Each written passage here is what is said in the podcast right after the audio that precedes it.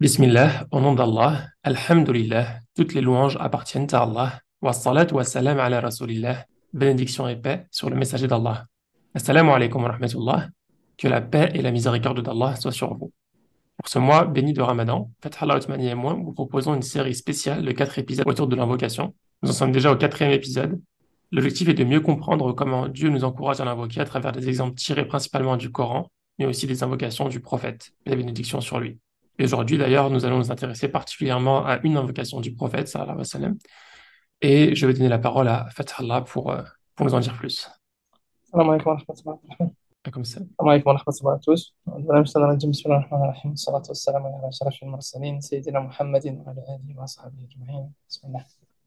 Si la série au départ était tournée autour du Coran, on voulait finir le mois de Ramadan avec une invocation du prophète puisque c'est une, invocation de, de circonstances. On va rentrer dans les dix derniers jours. Je pense que l'épisode sera diffusé, on sera même dans les dix derniers jours peut-être. Mm-hmm. Et il y a une nuit particulière dans ce mois qui a la valeur de, de 1000 mois.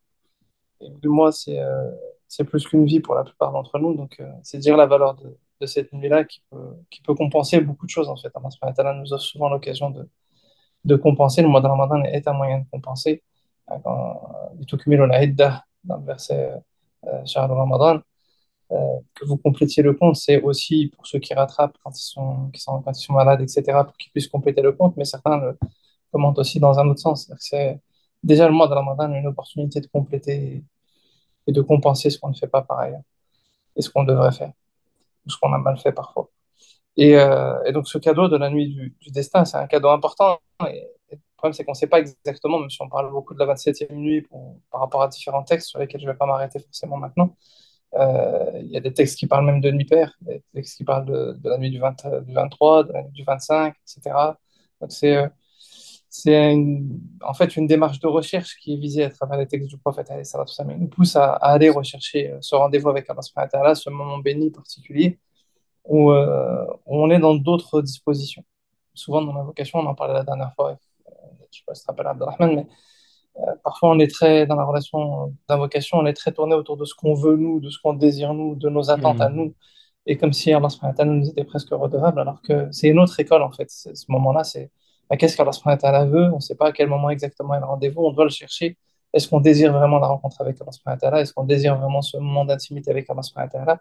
Sachant que de toute façon, ça compenserait tous les autres désirs qu'on peut avoir, toutes les autres choses qu'on pourrait rechercher, et que c'est bien meilleur que- qu'une vie entière, en fait, dans, ce monde-là. Et dans cette démarche de recherche, Aïcha a posé la question au prophète, wassalam, un jour, elle lui disait, oui, Rasulallah, euh, que dis-tu si je sais quelle est, je savais quelle était la nuit du destin, qu'est-ce que je devrais dire à ce moment-là? C'est, c'est bien de rechercher la nuit et puis de retrouver ce moment de, de- de rendez-vous. Et, le prophète, lui répond, il lui dit, ben, tu dis, Allahumma innaka afoun tuhibbul que c'est cette invocation que je vais traduire juste après. Chercher le rendez-vous, c'est bien, mais qu'est-ce qu'on dit à Allah à ce moment?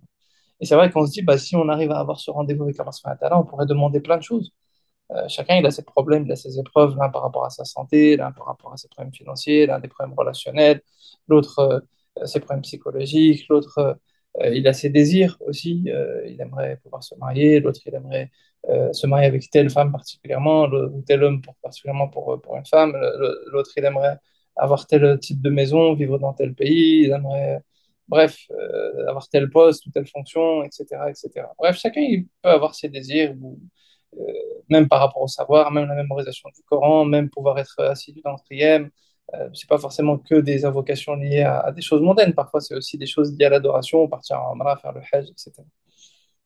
Sauf que là, dans l'approche de la que le professeur enseigne à Aïcha, il dit Allahumma, oh Allah, on avait vu un peu la différence entre Rabbana et Allahumma dans les euh, dans les précédents épisodes, mais là, c'est vraiment la grandeur d'Allah qui est visée en tant que, en tant que, en tant que divinité suprême, en fait, et puis il n'y en a pas d'autre de toute façon, mais on dit Allahumma innaka afoun. Tu es certes afou. L'afou, c'est celui qui pardonne dans le sens où il efface. hein. C'est celui qui, euh, qui assainit, qui, qui fait en sorte qu'il n'y ait rien de, de, de mauvais qui reste, qui, qui ramène ce qu'il y a de plus sain. Tel- à tel point que ce qui a pu y avoir de mal disparaît complètement. C'est comme si ça n'avait jamais existé. Et là, il y a, deux choses déjà, rien qu'à ce niveau-là, à dire. Je ferai la traduction complète de la dua à la fin, volontairement, Inch'Allah. Allahumma. On commence par pas demander ce qu'on veut. On commence par dire à Allah qu'on sait qui il est en fait. Ça, c'est une chose importante. Si vous regardez dans la Fatiha, on commence un peu de la même manière. Et pourtant, la Fatiha, c'est comme une forme d'invocation. On finit la Fatiha avec guide-nous sur le sentier de la rectitude. Le sentier de ceux que tu as comblés de bienfaits, hein, et non celui des égarés, etc. Mais le- on commence la- cette invocation par dire Alhamdulillahi Rabbil Alamin, Ar-Rahman Ar-Rahim, louange hein, à Allah, le Seigneur des mondes, qui est l'intensément miséricordieux et le, miséricordieux en permanence. Hein, on, on, on- parle en ce matin-là et on, on reconnaît qui il est en fait au moment de, de s'approcher de lui pour lui demander quel- quelque chose. On, on reconnaît qui il est et on reconnaît sa grandeur. Et ça, c'est une des choses du adab dans l'intimité de la dua. Certains considèrent que c'est même en particulier dans les moments d'intimité particuliers qu'il faut faire attention à avoir cette approche-là. Alors après, il y a d'autres approches hein, qui sont proposées dans, dans, le dua et dans l'invocation. Mais ce qui est important, c'est que au-delà de l'ordre par lequel on va commencer à faire le dua, euh, c'est d'avoir vraiment cette considération de qui est à qui on s'adresse. On n'est pas focalisé sur le résultat qu'on cherche. Même si c'est des actes d'adoration, on est focalisé sur l'opportunité finalement d'être dans l'intimité avec, euh, avec le Créateur suprême, avec celui qui peut tout, avec celui qui, qui nous a créés nous-mêmes et à qui on est, on en redevable en fait. Et on commence par lui reconnaître euh, ses qualités. Et là, parmi ses qualités, dans cette nuit du destin, ce qu'on lui reconnaît, c'est qu'il efface. C'est pas, on n'est pas dans le fait de rajouter. On est beaucoup dans une société où on cherche à rajouter en fait. On cherche à avoir plus. Même dans l'adoration, on cherche à avoir plus. Euh, dans les moyens matériels, on cherche à avoir plus de santé. On, cherche... on, est beaucoup dans, ces choses-là. Même si, alhamdoulilah, je pense qu'on demande aussi le pardon parce qu'on a aussi tous nos péchés, nos travers et nos incohérences et nos manquements et nos faiblesses. Euh, et on demande à Allah de, de, de, nous alléger, on demande à Allah de nous pardonner, etc. Mais euh, là, c'est vraiment, dans ce moment d'intimité-là particulier, vraiment l'élément qui va être fort. C'est-à-dire que ce qu'on reconnaît à Allah, c'est cette capacité à, à, nous ramener finalement à notre état premier. Et en fait, c'est ça qui est important. C'est que dans ces moments particuliers de la fin de Ramadan, chercher constamment plus ou ceci ou cela, c'est pas le plus important. C'est comment on fait pour revenir à notre nature première. Allah nous a ramenés dans ce monde, on était saints, on a fait des choix de vie, on a fait des, plans de vie, on a, eu nos épreuves, etc. Et puis, ben, il y a du positif et il y a aussi du négatif pour chacun d'entre nous. Et c'est l'opportunité finalement de revenir à ce qu'il y a de plus simple, parce que c'est ça qui va compter au finalement au jour dernier, c'est qu'on va présenter notre cœur à Allah ou notre cœur sera présenté à Allah. L'objectif, c'est qu'il soit salim, c'est qu'il soit saint, justement. Euh, donc ça, c'est c'est la première des choses, c'est reconnaître Allah subhanahu ses qualités, et dans cette qualité-là, reconnaître que c'est celui qui peut finalement réaliser l'objectif suprême pour nous. L'objectif suprême, c'est pas de vivre dans tel pays ou de d'avoir telle situation financière, ou, d'être euh, même hafid al-Qur'an, même d'être euh, ce qu'on veut en fait. Tout ça, ce sont que des moyens, même dans les actes d'adoration. L'objectif, c'est d'être dans l'agrément d'Allah subhanahu wa ta'ala, et pour être dans l'agrément d'Allah subhanahu wa ta'ala, bah, c'est dans quel état est notre cœur. Allahumma innaka afoun, tuhibbul afwa. Et on est dans la continuité, c'est-à-dire que tu aimes le fait de pardonner d'effacer. C'est-à-dire qu'il peut être ça, mais là, on va plus loin. C'est-à-dire qu'on ne se préoccupe pas de ce qu'on désire, nous. On se préoccupe de ce qu'Allah subhanahu wa désire. Et ça, c'est aussi un processus dans l'invocation. C'est à partir du moment où on a, on a conscience d'à qui on de, qui à qui on s'adresse, il faut être aussi dans un souci de se préoccuper de mais Allah subhanahu il a mis ça sur notre route, mais qu'est-ce qu'il veut lui? Dans le Coran, il nous répond de ce qu'il veut, il nous dit ce qu'il veut, ce qu'il aime. Donc il nous donne des clés et qui vont nous aider à mieux comprendre pourquoi on est éprouvé peut-être à certains moments, parce que ça nous pousse finalement vers certains comportements de vie ou certains assainissements justement dans nos comportements ou dans nos modes de vie ou dans nos caractères, etc. Mais on est très souvent ou trop souvent peut-être tourné vers, vers ce qu'on désire nous. Donc, tu aimes donc effacer ou pardonner. Et finalement, l'invocation, elle se résume à quelque chose de très simple. Bah, juste efface hein, et pardonne. Et pardonne-nous, enfin, on pardonne-moi bah, dans l'invocation et efface. Donc, euh, en fait, finalement, on revient à beaucoup de simplicité. Les enjeux de ce monde ne sont pas si, si importants que ça, en fait. Enfin, ils sont très importants parce que c'est l'enjeu de l'éternité derrière. Mais en soi, on est beaucoup tourné sur des choses qui sont secondaires, en fait. Il y a tellement de choses dans ces choses secondaires qu'on n'arrive plus à savoir distinguer ce qui est important, ce qui est prioritaire, ce qui ne l'est pas. Euh, est-ce que la priorité, c'est tel travail ou pas tel travail? Est-ce que la priorité, euh, c'est mes parents ou suivre mon conjoint? Est-ce que la priorité, c'est euh, mes enfants et leur scolarité, et ceci et cela? Est-ce que la priorité, c'est... On est dans plein de calculs, en fait, et on se noie, alors qu'en fait, l'enjeu majeur, c'est qu'on a fait un pacte avec Allah subhanahu qui nous a donné un cœur saint, qui nous a donné un corps, et qui nous a dit, ben, vous êtes, on a dit, nous, on est capable de t'adorer par choix. Ben, l'enjeu, c'est est-ce qu'on va être capable. Et on sait qu'en fait, il y a des failles dans, malgré nos efforts. Et alhamdoulilah, j'espère qu'on est tous, on essaie tous d'en faire. Et on demande à Allah de nous raffermir aussi dans nos efforts. Mais l'enjeu, au final, c'est que ben, toutes ces failles, parce qu'on sait qu'on en aura tous, et qu'on en a eu tous de toute façon, ben, qu'Allah les efface. Et ça, c'est euh, c'est la beauté aussi de la relation avec Allah. C'est qu'au final, il n'y a pas un enjeu de, un défi si grandiose. C'est juste reviens le plus simple possible vers Allah. C'est-à-dire que toutes les épreuves qu'on a dans ce monde-là et les défis qu'on a dans ce monde-là et les opportunités qu'on a à saisir pour servir Allah et servir ce message ne servent qu'à nous aider finalement à, préserver quelque chose qu'on a déjà à la base. Et, euh, et, et- et malgré nos faiblesses et malgré le fait que parfois ben, on peut pas, ben, comme Allah aime ça. Il aime euh, faire la il aime euh, assainir ses serviteurs, il aime les ramener à cet état saint. Et ben on a, il nous a donné cette opportunité d'une rencontre pendant les dix dernières nuits qu'il faut pas louper, qu'il faut essayer de chercher. Parce que juste avec cette invocation-là, ben, peut-être qu'Allah nous ramènera à, cet état de, pureté originelle et, on espère rencontrer Allah dans cet état. Donc voilà, c'est une recommandation et je pense que c'est aussi une recommandation par rapport à la manière dont on gère nos vies en fait. On se noie beaucoup dans plein de calculs et dans plein de choses et finalement cette invocation, elle retraduit l'enjeu véritable de nos vies. hein. C'est qu'on va, on va rencontrer Allah subhanahu il faut se poser la question juste dans quel état on va la rencontrer et se préparer à ce rendez-vous. Le reste, ce sont que des moyens en fait et puis des épreuves aussi qu'Allah subhanahu a choisies et qu'il faut, bah voilà, il faut les affronter parce que c'est le, c'est le, sens même de cette vie ou le propre même de, cette, de la définition de cette vie. Donc c'est euh, c'est ainsi. Mais on demande à Allah subhanahu de nous permettre d'y parvenir et de nous faciliter.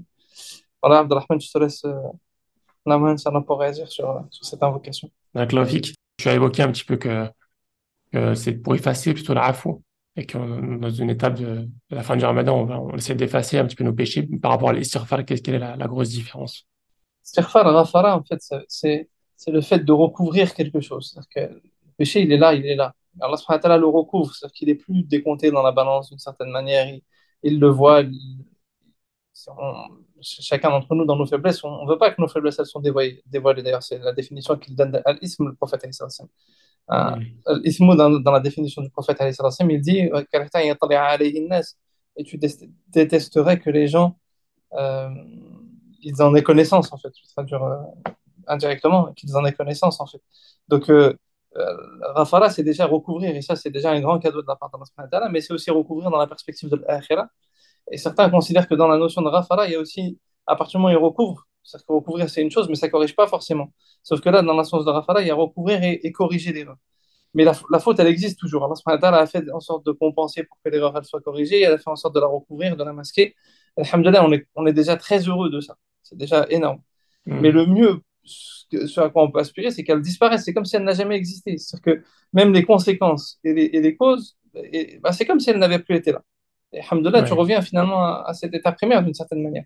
Et ça, c'est encore un degré au-dessus. Entre les deux, il y a la notion de, quand on demande euh, qu'Allah sayyi'atina, c'est le niveau un peu intermédiaire.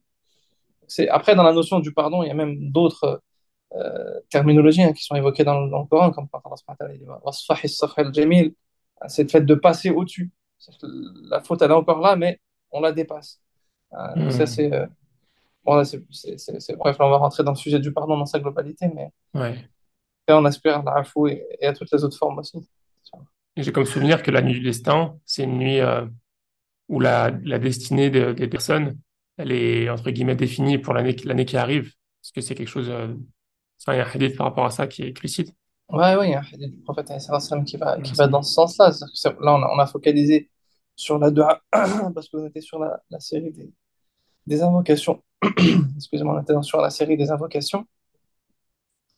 Mais euh, mais il y a beaucoup de- il y aurait beaucoup de choses à, di- à dire sur la nuit du destin. C'est-à-dire que c'est euh, la, destinée de l'année. Après, certains considèrent que c'est dans la symbolique des choses, puisque le, temps divin n'est pas un temps chronologique. C'est-à-dire qu'il n'y a pas, il y a rien qui Hmm. s'impose à Allah. Donc, euh, après, comment le comprendre, etc. Il faudrait un, un cours de plus, plus long pour pouvoir rentrer dans le, dans le sujet. Mais, Ouais. Mais le, le- ce qui est important, c'est que c'est vraiment en tout cas une nuit très particulière. Il y a beaucoup d'enjeux qui se jouent à ce moment-là dans le Hmm. monde invisible. La destinée, la présence des anges euh, qui descendent en masse sur, sur, sur cette terre. Les cieux sont couverts d'anges en, en, en cette nuit-là.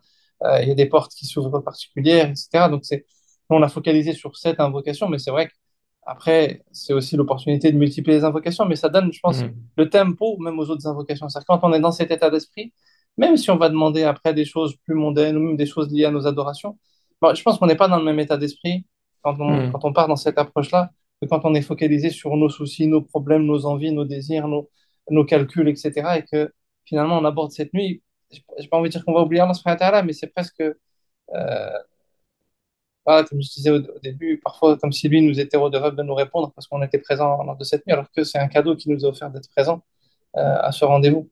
Euh, Oui. je- pourquoi je t'ai posé la question par rapport à ce, cet- enfin, ce, cette- ce hadith-là, par rapport, par rapport au fait que le, le destin est scellé pour l'année qui arrive?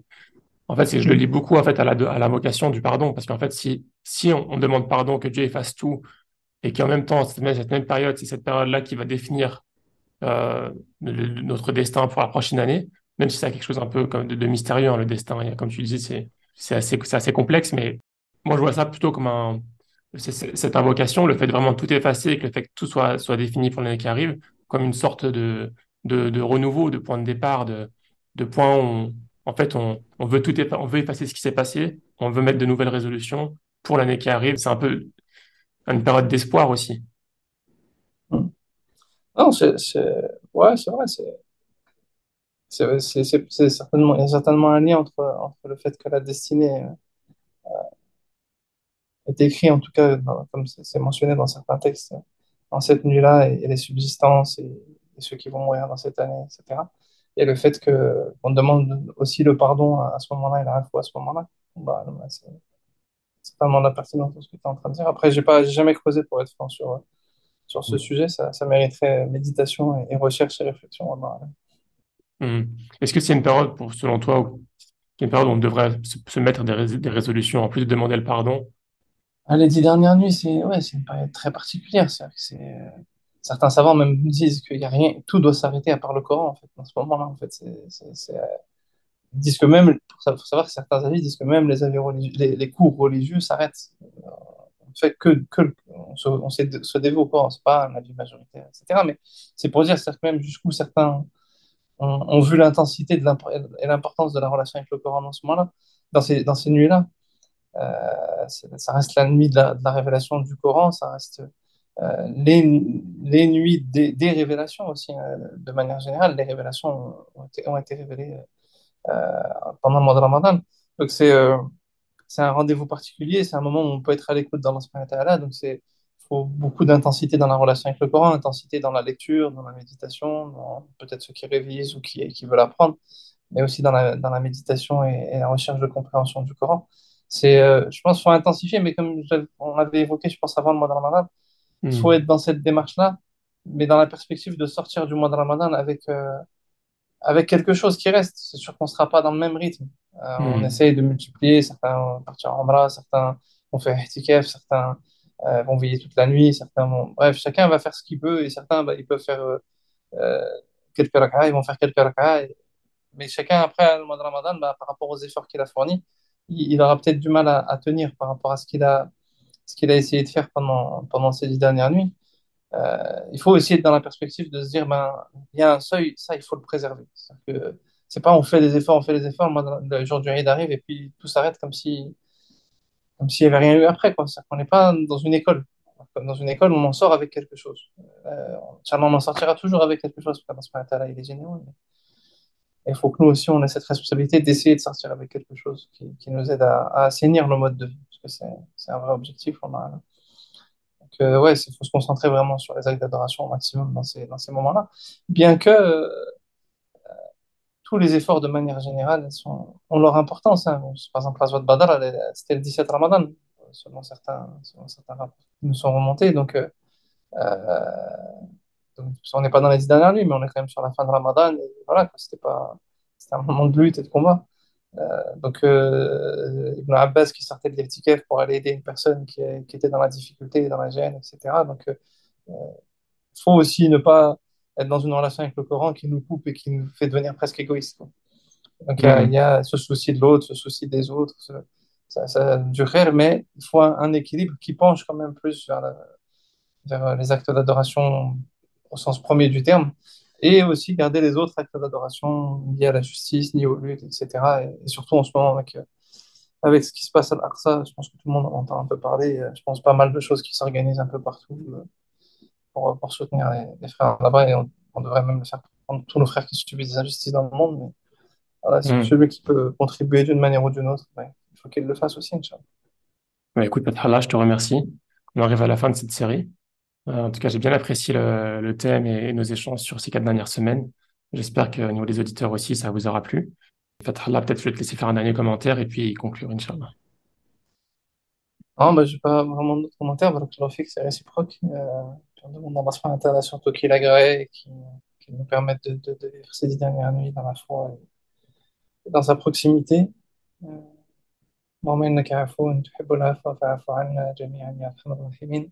Demande Allah subhanahu wa ta'ala qui est celui qui est certes l'afou, celui qui pardonne et qui efface, et qui aime effacer et pardonner, à qu'il efface nos fautes et qu'il nous pardonne nos, péchés, nos manquements, nos faiblesses. Et, euh, et demande Allah subhanahu wa de nous accorder Laylat al-Qadr, et, et ses bénédictions et, et les récompenses qui vont avec, à nous et à nos familles respectives, et qui déverse sa miséricorde sur nous et, nos familles et nos proches, ceux qu'on aime, et qui nous fasse rentrer au paradis sans décompte. سبحانك اللهم. وبحمدك أشهد أن لا إله إلا أنت وأستغفرك وأتوب إليك وصلى اللهم على نبينا محمد وعلى آله وأصحابه أجمعين وآخر دعوانا أن الحمد لله رب العالمين Alhamdulillah. بارك الله فيكم Fik barakallah.